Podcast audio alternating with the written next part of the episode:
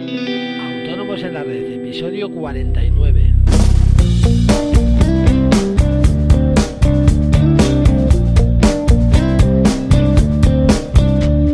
Muy buenos días a todos y bienvenidos a Autónomos en la red, el podcast en el que hablamos de todos aquellos temas que nos interesan a los autónomos, desde impuestos a financiación, pasando por todo lo que queráis. Y hoy vamos a hablar del confirming, eh, siguiendo nuestra línea de temas acabados en ing. Eh, pero antes quiero recordaros que podéis contactar conmigo a través del formulario de contacto de nuestra web asesoríafiscalautónomos.es. Podéis consultarme vuestras dudas, formular vuestras sugerencias y por supuesto podéis contratar nuestros servicios de contabilidad y fiscal para autónomos, para que podáis centraros en vuestro trabajo y olvidaros de estos temas engorrosos por una módica cuota mensual. Toda la información la tenéis en la web, pero si os queda alguna duda ya sabéis, eh, yo estaré encantado de resolverosla. Ahora sí vamos a adentrarnos en el tema del día, que como os digo es el confirming. Y bueno, ¿en qué consiste el confirming? Pues bueno, si lo definimos de una manera coloquial, es como un factoring pero al revés. Eh, no es nuestro banco quien nos anticipa el dinero, sino el banco de nuestro cliente. Si queremos una definición más purista, entre comillas, el confirming es un servicio de pago a proveedores que nos ofrece la entidad financiera de nuestro cliente. Para explicar cómo funciona un confirming, tal vez lo mejor es hacerlo con un ejemplo.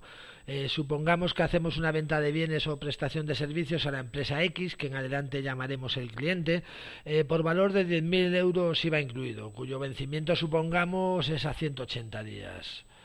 Para que nuestro cliente pueda pagar mediante confirming, eh, tendrá que abrir una línea de confirming, de nuevo, con su entidad financiera, de manera que una vez tenga abierta esa línea de crédito, nuestro cliente encomendará las gestiones de pago de sus proveedores, mandándole las facturas de sus proveedores una vez aprobadas para que proceda a su pago.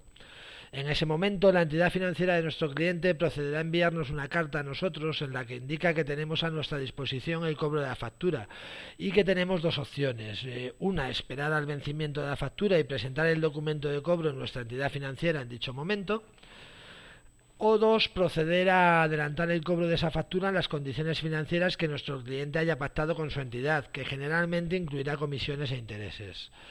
Eh, como podéis ver, parece exactamente igual que el factoring, solo que en vez de ser nuestro banco el que nos adelanta el dinero de la factura, es el banco de nuestro cliente el que lo hace. Eh, pero bueno, no es así. El factoring tiene una serie de ventajas sobre el. Perdón, el factoring no, el confirming tiene una serie de ventajas eh, sobre el factoring para todos los intervenientes en la operación. Eh, así, la entidad financiera accede a un grupo de clientes que puede ser desconocido, ya que no necesita conocer la solvencia del que va a cobrar, sino de la de su cliente, que es quien paga. Y esa, evidentemente, la sabe más que de sobra. Para nuestro cliente también es una ventaja, ya que le permite negociar plazos más largos de sus pagos, ya que nosotros estaremos más abiertos a esa posibilidad, sabiendo que podemos anticipar el importe de la factura. Y por último, pero en nuestro caso lo que más nos importa, eh, para nosotros que recibimos el confirming nos ofrece una serie de ventajas también. Eh, la primera es poder disponer del dinero en un breve espacio de tiempo, eh, aunque paguemos comisiones y, e intereses, ¿no? de manera sencilla y sin tener que elevar nuestro riesgo, riesgo crediticio. Perdón. Ello nos permite acceder a operaciones que tal vez no podríamos realizar si no tuviéramos esta opción de cobro.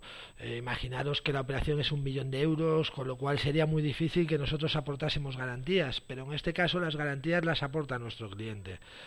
Eh, la segunda es que tenemos garantizado el 100% del cobro, eh, ya que una vez anticipado no hay posibilidad de devolución. En cambio, si decidimos no anticipar el cobro de dicha factura, no tendremos garantizado el cobro a su vencimiento al 100%, aunque la verdad es difícil que se produzca un impago, pero es un riesgo que debemos tener en cuenta.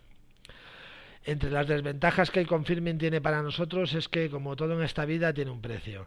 El no tener que aumentar nuestro riesgo crediticio supondrá, en la mayoría de los casos, pagar unas comisiones y unos intereses más altos de los que pagaríamos por un factoring, ya que en el caso del confirming no tenemos ninguna posición negociadora.